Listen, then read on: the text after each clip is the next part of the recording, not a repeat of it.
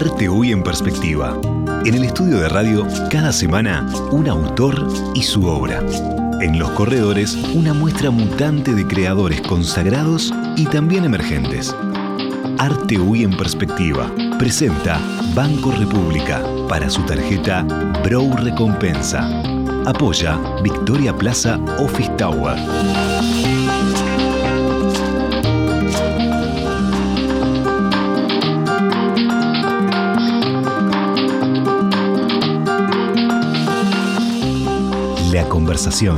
Hoy conduce Daniela Blut.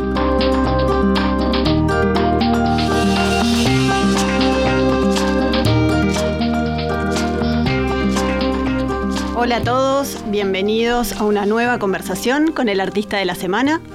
Hoy recibimos en el estudio a Álvaro Bustelo. Lo recibimos a él y también hace días que está en el estudio su obra Depredador, una obra de gran tamaño, 1,20 por 1,30. Y recuerden los oyentes que en, en, las cuentas de Instagram de En Perspectiva está toda la información de este artista. También pueden ahí ver fotos de su obra, comentar, dejar preguntas. Y después la entrevista, igual que todas las del ciclo de arte UI en perspectiva, quedan disponibles en la web, así que las pueden volver a escuchar cuando, cuando más tengan ese ratito para, para disfrutarlas. Pero ahora nos vamos a concentrar en, en, Álvaro y en la charla con él, así que bienvenido, gracias Hola, por estar acá. Muchas gracias.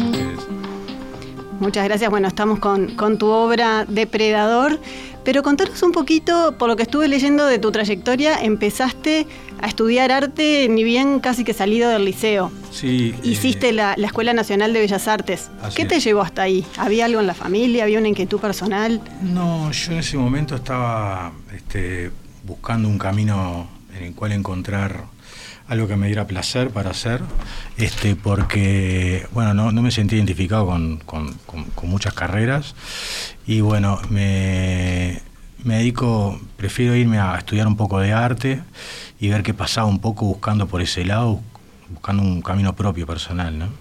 ¿Había alguien en tu familia que fuera artista? No, o... nadie, no. nadie, nadie, nadie, nadie. ¿Y cómo generó, qué, qué generó esa, y esa, decisión? en ese momento a mí lo que me gustaba más hacer es deporte que ahora, que es surf, ¿no? Y, este, y, y bueno, encontraba en él una pasión súper especial, ¿no? Y bueno, decido eh, investigar una profesión en la cual me diera el mismo placer de, de, que, que, me daba ese deporte o algo similar en el cual pudiera hacerlo y desarrollarlo este, con gusto, ¿no? disfrutándolo. Este, y ahí eh, incursiono en las artes, entro en Bellas Artes y, y, bueno, estoy un tiempo haciendo los prepa y los, los, los primeros años de, de, lo que es la carrera de arte. Este, y bueno, ahí fue que comienzo. Más o menos en los 80 largos. Charlábamos un poco en la previa porque siempre es difícil no ponerse a charlar antes, antes de empezar. Y me contabas que en realidad nunca reclamaste el título, no, no te interesaba tener el título, pero hiciste toda la carrera. ¿Por, sí. ¿por qué no, no, te interesó ese, ese Y en ese título? momento eh, eh, estaba, me interesaba la experiencia que había adquirido, ¿no? Este, y eh, no, no, no me interesaba tener el título este, de, de licenciado en artes plásticas. Este estaba profundizando en mi trabajo y al final nunca lo pedí. Y ya en esa época pintabas, o sea, generabas obra. ¿En esa época? Eh, mientras eras estudiante vivías generando obra. Te Venía estaba... generando obra este, hasta más o menos el 99, más o menos, que, que, que, me voy de la escuela. El 2000 más o menos me voy de la escuela. Este, y empiezo a trabajar más en el taller en mi casa. Uh -huh.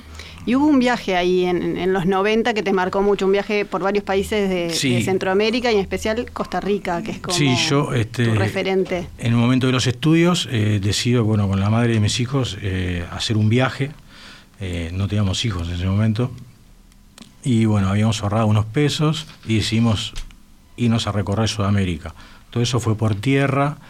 Este, fuimos parando en varios lugares eh, en, Sudamérica y hasta que llego a Costa Rica, que me encuentro con un amigo que estaba trabajando en la película Cristóbal Colón, que se filmó en Costa Rica.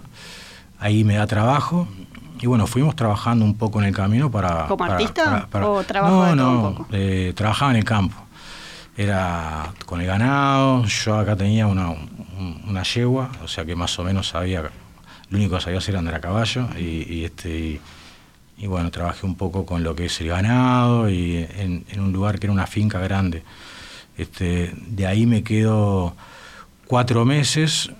Eh, iba a viajar a, la casa de un amigo que me estaba esperando con trabajo en, en Hawái, pero bueno, pierdo mi pasaporte en el medio y obviamente el visado, yo tenía una múltiple indefinida, eh, por más que presenté papeles, no me la conseguiste más. Y ahí decidí irme a Nicaragua, El Salvador y, Honduras. En ese momento, bueno, vivo un tiempo en una aldea garífuna también, o sea, muchas experiencias intensas para mí personalmente, ¿no? Este, que me mueven mucho y cuando vuelvo a Uruguay decido retomar con mi carrera este, y bueno, profundizar más y entro en el taller Cebeso, pintor, este, eh, que fue un maestro para mí importantísimo.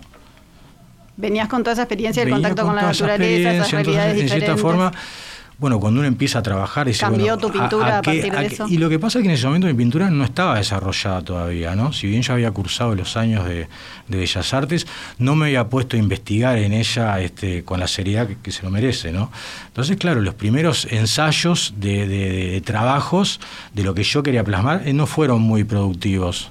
Este, ahí decido, bueno, empezar a investigar en la pintura de otra manera. Como que ahí podrías decir que nació como... Nació, nació en un sentido la, forma de plasmar cierta reminiscencia de lo que son esos viajes de realidades sociales y culturales que he vivido, este, porque bueno, viajábamos por, por tierra y convivíamos bastante con las personas de los lugares donde estábamos. Con los locatarios en cada... Locatarios, lo que es Perú, Bolivia, toda la parte del 94 que, bueno, estaba muy, muy militarizado también, lo que es El Salvador, ¿no? Porque era todavía estaba complicado. Este, entonces, bueno, compartir realidades con personas súper intensas y súper lindas. Eso me hace tener un cambio personal para mí, de crecimiento importante, ¿no? Entonces, bueno... ¿Cómo es esa pintura de esa primera etapa a tu Esa primera etapa era, mostraba un poco lo que era la realidad de, las etnias indígenas, eh, las las diferencias sociales que tenían, este, la crudeza de lo que se estaba viviendo en ese momento, ¿no? Y, bueno, este, pero como te digo, para eso eh, había un dibujo y una pintura que bien o mal no, no ensamblaban la una con la otra, hasta que me decidió retomar más la parte pictórica y apoyarme, como nunca tampoco me, nunca hice un dibujo académico, apoyar con una base un dibujo propio, personal. ¿no? Este, ¿Ahí, entran en juego los animales? Los animales se un poco después? más en el 2002, con una exposición que se llama El hombre y el animal. Mm. En ese momento eran rostros de perfil, bueno, eh, apoyados con un, con un, soporte pictórico, este, eh, trazos, garabatos, este, una pintura bastante expresionista. Eh, bueno, pero que que ahí en un momento destranca la obra y entra, entra a caminar, ¿no? Este, ahí empieza, me parece, el momento de investigación en mi trabajo. Hoy cuando miras esa obra de esos, de esos primeros años, ¿qué, sentís? Y lo veo súper super diferente a lo, que hago yo ahora, ¿no? Es como todo, cuando una persona empieza a trabajar en lo que hace, al principio está verde, ¿no? Este, eh, hasta que como una manzana, ¿no? O sea, hasta el momento que se cae o hay, hay, hay que, que, se puede comer, ¿no? Eh, me parece que es un proceso de maduración en, el trabajo de uno, ¿no? Hasta que está pronto para exhibir o para exponer. Nombrabas por ahí el expresionismo hay, eh, y, y eso, bueno, ¿hay algún referente, algún maestro, la pintura de alguien que te haya marcado? Siempre fui muy de mirar para adentro mío más que para los costados, ¿no? Este, para no contaminarme mucho tampoco de diferentes artistas, ¿no? Hay obviamente referentes del arte que, me encantan, me fascinan, bueno, y eh, el taller que elegí es un taller netamente expresionista, ¿no? O sea, como un neoexpresionismo, este, se podría decir, este, ese lenguaje este, de sacar para afuera, ¿no? Un poco este, lo interno, ¿no? Lo de adentro, de adentro para afuera, ¿no? este, con la herramienta de lo que puede ser la pintura. Y los animales decías que llegan un poco después, ¿por qué? Los animales llegan después. ¿Qué herramienta te dan o qué, qué, Yo hago una exposición que se llama El hombre en animal en el 2002, en el cual tiene una temática de, bueno, de, de bueno, la crudeza del ser humano y, este, y a lo que podemos llamar un animal salvaje de repente, hasta qué punto este, somos más salvajes que esos animales que muchas veces le tenemos miedo, ¿no? O de la jungla, ¿no? Este, ahí aparecen eh, los animales en juego con una mezcla también como humanizados también, ¿no? Una mezcla de, lo que es el hombre y el animal. Este, de ese momento un encuentro un camino este, para, para trabajar en el cual me apoyo mucho en esas figuras que al final terminan siendo bastante simbólicas en, mi obra, con el transcurso de las fórmulas que uno va adquiriendo eh, en el hacer de todos estos años. ¿no? Uno va enriqueciéndolo un poquito más cada día y, trata de ir más arriba con su trabajo.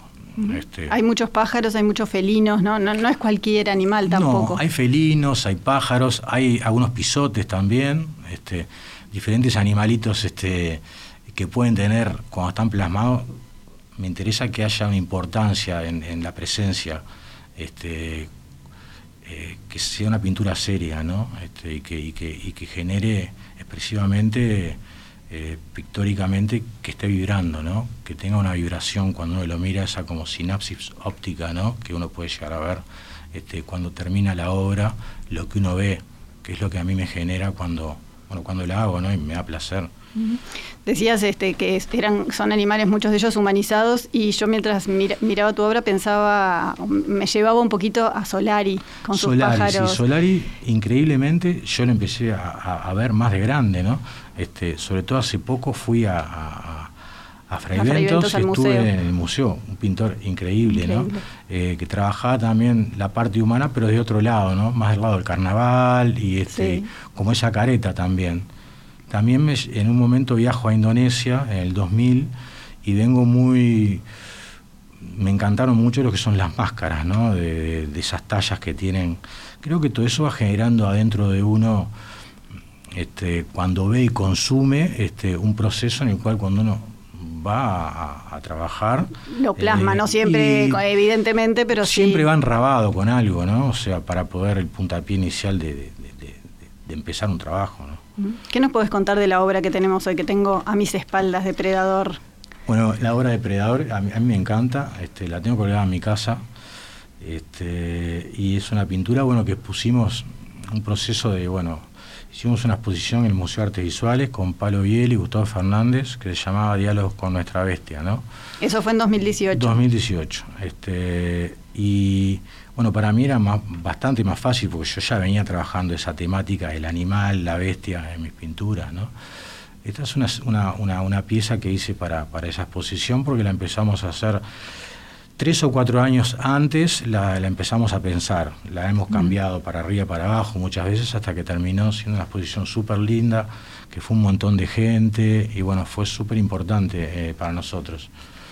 Y bueno, también es una pintura que de repente en momentos que la he pintado he tenido situaciones que no estaba tan bien también y otras veces más contento, pero pude sacar y particularmente en esta pintura eh, encuentro una fórmula que era trabajar un poco el agua. Eh, y me acuerdo que en un momento no me gustaba, la saqué para afuera y la agarré con una manguera y, la, mojé. Cuando ya estaba. cuando, estaba sí, la había empastado y no me gustaba lo que estaba hecho, la saqué para afuera y directamente la, agarré con la manguera y la, la mangueré toda. Y en un momento cuando entró a caer este, toda esa pintura, la di vuelta, la dejé secar.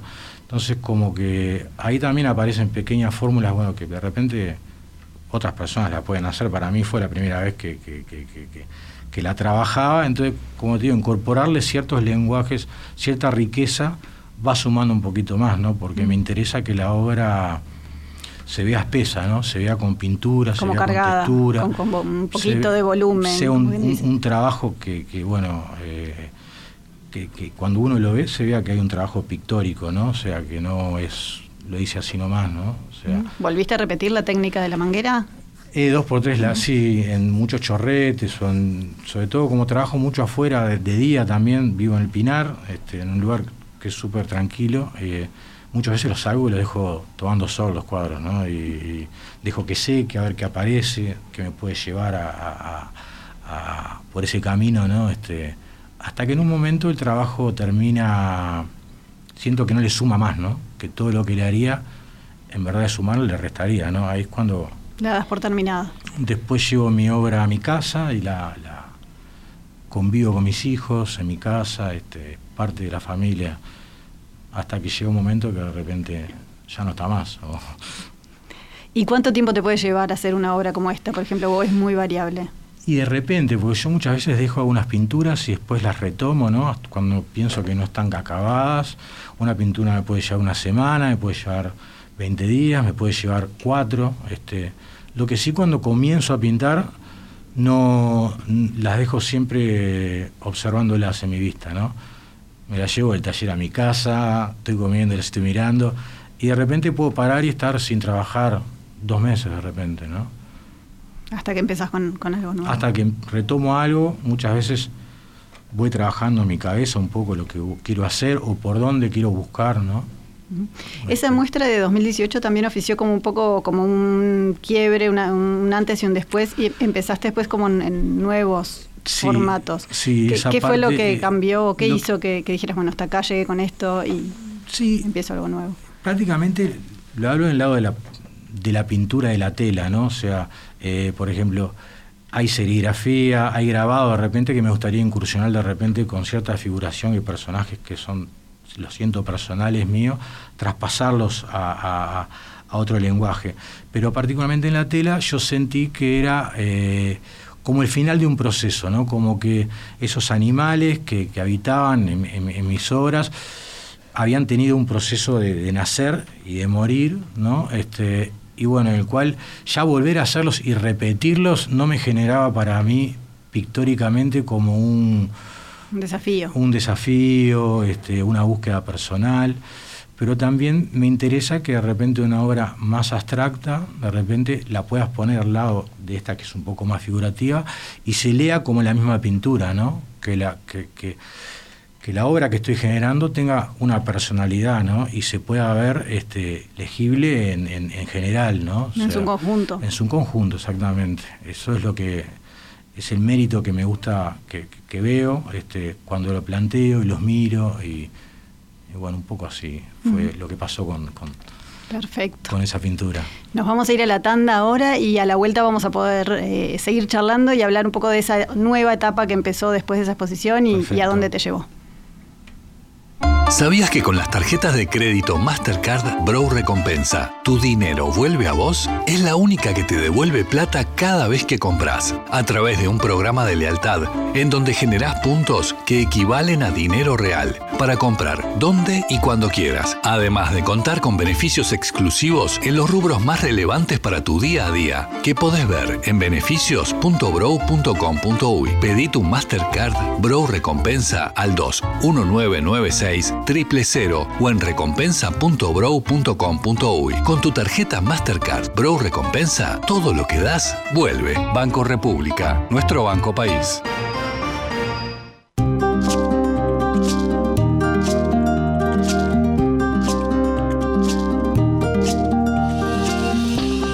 Para comunicarse con la conversación, recibimos vía WhatsApp 091 525252.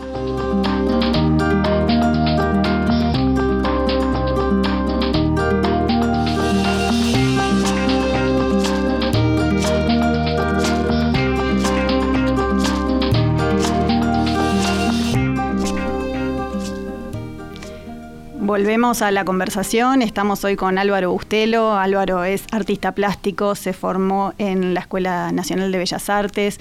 Buena parte de su pintura está influida por una experiencia en, América del Sur y en Centroamérica, en Costa Rica en particular.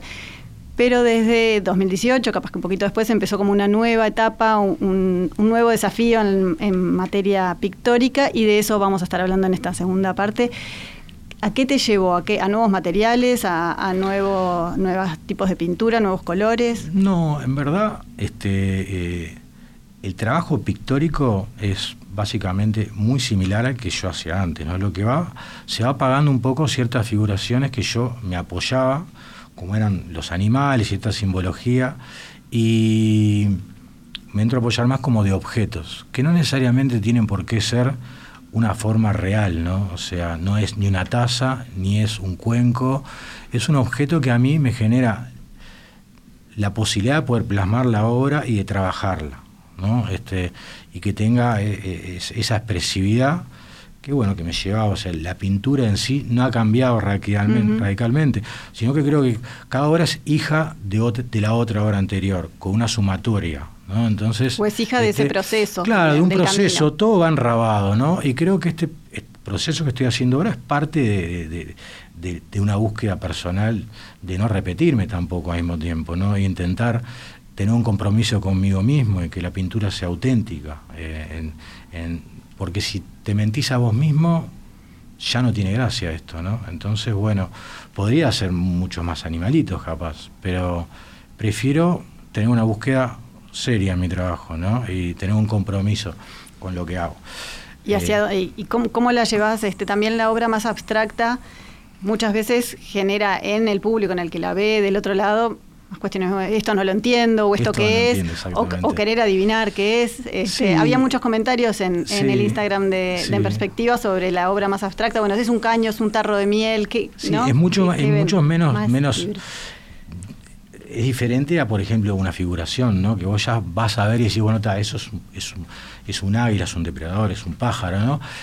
Lo que pasa que también, en cierta manera, eh, como te decía, el trabajo eh, mío es bastante personal, mi búsqueda, y eh, no, me pongo a pensar eh, realmente lo que puede llegar a... ¿Qué va a pasar con el otro? ¿Qué va a pasar si va a quedar dudando si es una taza, o si es un cuenco, si es otra cosa? ¿no? Para mí es, es, es, es una base figurativa como para poder trabajar mi arte. Me interesa que sea gestual, que sea una pintura terminada, cerrada, este, y que pictóricamente tenga una riqueza importante, ¿no? O sea, para mí.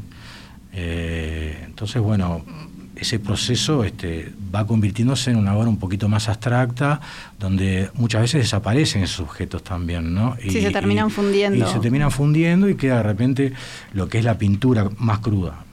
este, También probaste con, o estás haciendo trabajos eh, en cerámica.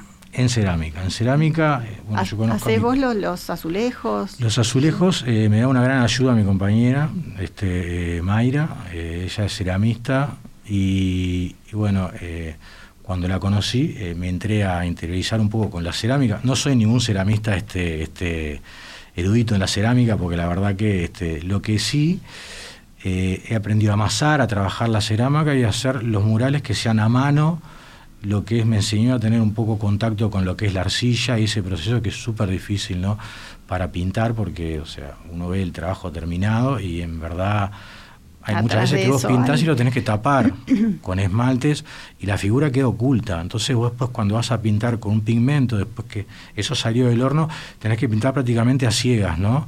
Y después cuando entra al horno y sale, vos ves realmente el trabajo final. Ella me ayudó mucho en este camino de investigación y pude poder lograr mi trabajo pictórico, traspasarlo a otro, a otro soporte y que se vea como mi propia obra, ¿no? Eso fue algo súper, súper interesante. La obra que estamos viendo ahora, esta que son como varias, este, varias cerámicas con dos personajes. Esa exactamente, esas las pusimos en el Museo de Esta es la que se llama La Conversación. Y se llama La Conversación. La Conversación, increíblemente, en honor está a este ciclo. muy conectado a, este ciclo, ¿no? Eh, me ha puesto a pensar ayer justo, este, esta pintura viene un poco de una pintura más pequeña que había hecho en el 2005 por ahí y con el momento cuando vamos a hacer la exposición en el Museo de Artes Visuales que me interesaba incorporar la cerámica, incorporé también la chapa porque me interesaba lo que es traspasar, que se viera el traspaso de la pintura a diferentes soportes. Este, hacemos esa, esa cerámica con, por supuesto ayuda de mi compañera que amasa mucho más rápido que yo no porque ella tiene, más experiencia.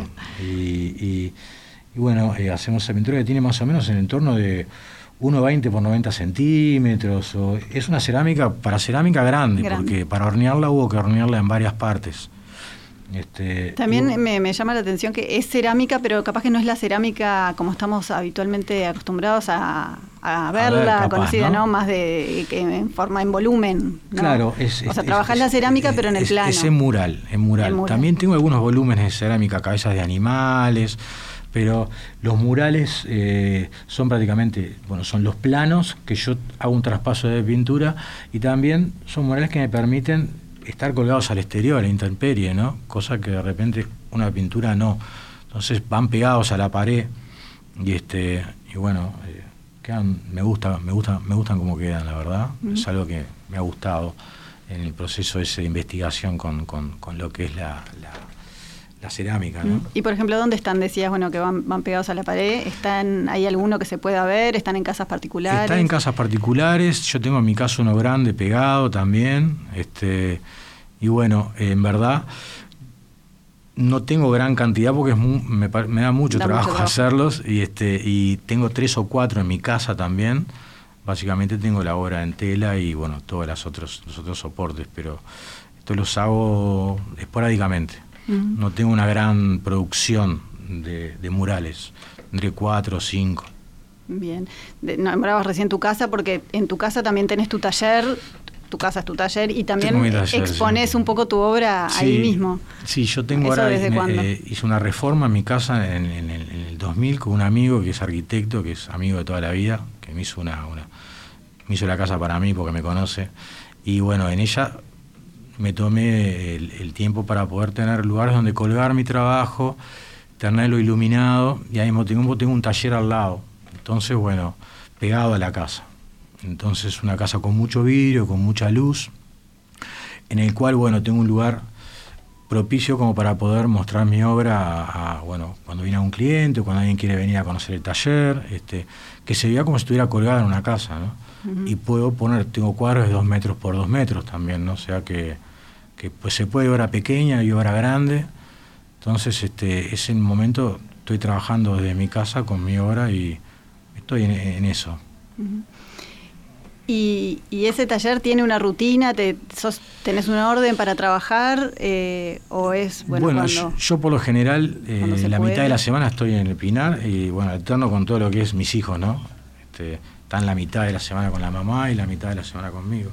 en esos momentos aprovecho a trabajar. de adolescente, para, arriba, sí. Pero bueno, es ahora eso, ¿no? Porque hace un tiempo era más chico. Luciano tiene 12 y me generaba un poco más de tiempo. Ahora ya estamos más grandecitos y tengo más disponibilidad en lo que es este, bueno, la rutina del día a día. La rutina del día a día. Trabajo de noche, trabajo de día también. Siempre tengo, tengo una tela de repente que la tengo empezada, me arrimo, pero no tengo de repente una, una carga horaria de decir, bueno, hoy trabajo ocho horas, me meto, trabajo, trabajo, trabajo. De repente puedo estar con una pieza, cuando la termino puedo pasar como, como te decía hoy, dos meses de repente que no, que no trabajo, lo hago, estoy tratando de hacerlo cuando realmente tengo ganas de hacerlo, ¿no? Y disfrutarlo. Este, eso hace también que no tenga una fábrica de pintura en mi casa, por ejemplo, ¿no? La obra que tengo es la que he pintado, la que pinto cotidianamente. No me interesa tener 150 cuadros, entonces prefiero que sea que tenga una cantidad normal, pero que tenga la calidad y compromiso cuando lo hago y que no sea seriado. Entonces, este, por eso, como hablamos hoy, no tengo presión para pintar, entonces lo hago cuando realmente tengo ganas y me gusta. Y también tenés otro trabajo, un trabajo en una empresa familiar que te permite tener como la tranquilidad de la seguridad capaz este, económica por un lado y la disponibilidad para manejar tus tiempos y, crear. Como muchos artistas ¿no? de Uruguay, eh, que muchas veces, bueno, algunos se dedican a la docencia también, más emparentado con su arte, ¿no? Este, tengo otro trabajo que, que, que, que, es un hábitat familiar en el cual comparto con, bueno, con mi primo, mi hermana, mi tío, y podemos ir llevando entre todos como para poder también tener, tiempo. para otras actividades, ¿no? Eh, y, bueno, eso me da la, me ha dado la posibilidad, como te decía, de poder trabajar en mi vida y pintar lo que quise y lo que quiero, este, sin la preocupación de tener que venderlo ya, ¿no? O sea, no tengo apuro. Eso para mí es importantísimo. ¿no? ¿Y cómo es el, tema de la venta? Porque también lo, charlábamos un poquito en la previa. Eh, ¿Hay obra tuya en instituciones, en, en, hay en, en empresas? En, en, Alianza Francesa. Este, algunas en el exterior, en Alemania. En Alemania, en un momento estuve exponiendo en, en, algunas partes de Alemania una argentina llamada Lucila de la Cruz, que ella le interesaba mi trabajo, bueno, y ha, y ha, hecho varias exposiciones en diferentes lugares. Una de ellas empezó con lo que era una temática que era la inmigración, que me ha invitado a exponer, en el cual, bueno, era la visión de, la inmigración, lo que se sentía por lo menos en Sudamérica, ¿no? Yo soy hijo de españoles, bueno, pariente de españoles, mi familia siempre fue, fueron inmigrantes, ¿no? Llegaron ah, acá, hicieron su trabajo, han, este, han construido su vida acá, y bueno, eh, se arranca la exposición con un texto mío que hablaba un poco, un poquito una crítica, ¿no? A, bueno, a cómo después cuando vuelve el latino para allá, ¿no? muchas veces es discriminado, ¿no? Este, cuando de repente después de las posguerras, este, muchas veces, bueno, acá el, europeo vino y tuvo su trabajo y se formó y construyó un, porvenir, ¿no? Eh, empieza con esa temática y ahí hay otras exposiciones en diferentes lugares y al final la obra terminó quedando en algunas casas particulares o colecciones privadas. Este, pero no sentís la presión por tener que vender. Si se vende, se vende. No, y eso me hace tener tranquilidad. Eh, me gusta cuando viene un, cliente a mi casa y me quiere una obra. Este, no me quejo para lo que para lo que para lo que es mi, trabajo como artista. Me ha ido bien, no o sea, este, pero también no tengo esa necesidad de decir un mes no vendo una pintura y no tengo para comer ni para darle comer a mis hijos, ¿no? Que eso es algo que, que lamentablemente muchas personas se arriesgan, que comprometidos con solo su arte, y es súper difícil, ¿no? Eso me da una tranquilidad este, para poder, como te decía, pintar realmente lo que quiero y, hacer lo que hago. ¿no? Y en ese camino de, también dar a conocer el arte, vender, poder vivir de esto, más o menos, dependerá de cada caso, ¿cuánto influye hacer muestras eh, eh, colectivas o individuales, ganar premios, menciones, poder participar este, en el exterior de alguna... yo creo que es, importante, ¿no? En un momento exponer tu trabajo. Yo, hizo, yo he hecho varias eh, exposiciones individuales, también estaba en momentos más joven, también quería otra cosa para, para mi trabajo. Este, me he presentado en concursos de pintura, que he quedado seleccionado. Hoy por hoy ya, por ejemplo, presentarme a concursos ya no me interesa tanto. Este, estoy transitando mi trabajo por otro lado, ¿no? Este, pero creo que es importante que se conozca tu trabajo si lo querés vender. Pero muchas personas no tiene por qué interesarle, ¿no? O sea, creo que todos queremos algo diferente de nuestro trabajo, ¿no? O sea, unos pintan para algo, otros pintan para sí, otros pintan para afuera, o hacen sus trabajos de diferentes formas. Ese concepto que uno tenga de lo que quiere. y todo es válido. Todo es válido, por supuesto, claro que sí. Este, vamos a escuchar, antes que se nos termine el tiempo, vamos a escuchar el tema que elegiste para, para acompañar la entrevista de hoy. Se llama Mi condición de Milongas Extremas, que es un cuarteto de guitarras Cuatro guitarras, sí. Ahora vamos a escuchar un poquito y después nos contás por qué.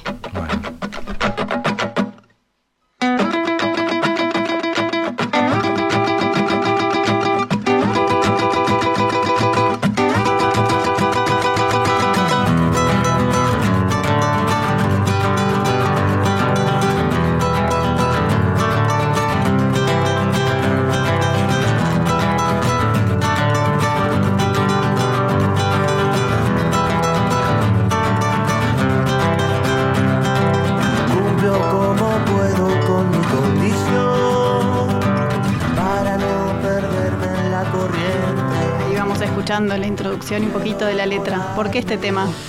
Bueno, este, este, tema lo elegí, realmente no conozco la totalidad de la obra de, Milongas Extremas, pero me lo presentó mi hija, me lo mostró mi hija hace como un par de meses, este, y me parece fantástico, ¿no? Eh, son cuatro cuerdas de guitarras, eh, bueno, Milongas Extremas se llama el grupo, y habla un poco la condición del ser, ¿no? Del ser auténtico en la vida, eh, a pesar de a veces tener que ir contra la corriente, ¿no? Este, auténtico del amor, auténtico en, muchas cosas, ¿no? Eh, me parece súper linda, una canción me parece que representa, nos puede representar a todos en cierta manera, y son uruguayos también, ¿no? Sí, son este, uruguayos. Eh, me parece súper lindo eh, hoy por hoy, en el cual muchas veces, a veces en lo que es la música, lo que es la poesía o toda esa temática, se va dejando un poco de lado. Eh, muchachos jóvenes, ¿no? Este, que, tengan esa, esa, pasión y que hablen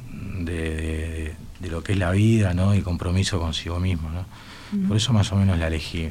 ¿Escuchás música mientras pintas? Escucho, escucho música, alterno mucho con, bueno, intercambio música con mi hija mucho, que ella está estudiando en la escuela de música y es, es cantante, también canta, este otra, otra de las artes. Otra de las artes. Entonces, como intercambiamos en casa, eh, la escucho cantar y, nos pasamos un poco, me voy ayornando un poco con ella también, que es más joven, y yo también le paso un poco lo, cosas que, investigo, me buscan. ¿no? sí, la música es súper importante para mí. Bien, y en ese perfil bastante multifacético artista, también el trabajo más formal en, en un hábitat, ¿te seguís haciendo tiempo para ir a hacer surf? Me sigo haciendo tiempo, sí. Me sigo haciendo tiempo, sigo volviendo a, a Costa Rica, que tengo un amigo entrañable que siempre me va a buscar al aeropuerto y me recibe en su casa. Es un hombre más grande que yo, pero con mucha experiencia de vida. Llegó ahí en, a Costa Rica en los 70. O sea, yo llegué en el 94, no había luz. O sea, imagínate lo que fue ese lugar en el 94. Es súper intenso. Y me voy, trato de irme cuando puedo, una vez al año. Y después tengo casa en Rocha, en La Paloma, y me hago mi escapada los fines de semana cuando puedo a, a estar un poco en contacto con el, con el horizonte, que es un poco... Que fue el disparador de todo. Sí, un poco lo que siento también cuando pinto, ¿no? Un poco tener la cabecita en el horizonte y poder este, udar un poquito adentro de uno este, lo que está pasando, ¿no? Pensar en uno y momento de conexión. Perfecto. Muchas gracias Álvaro por habernos acompañado hoy. ustedes por la invitación. Por favor, un placer. Nos despedimos hasta el jueves que viene, que vamos a tener una nueva conversación. Recuerden seguir la cuenta de En Perspectiva en Instagram, donde ahí hay más información de Álvaro y de, de otros artistas que estuvieron en el ciclo de Arte UI y también que la entrevista queda disponible en la web. Muchas gracias a todos.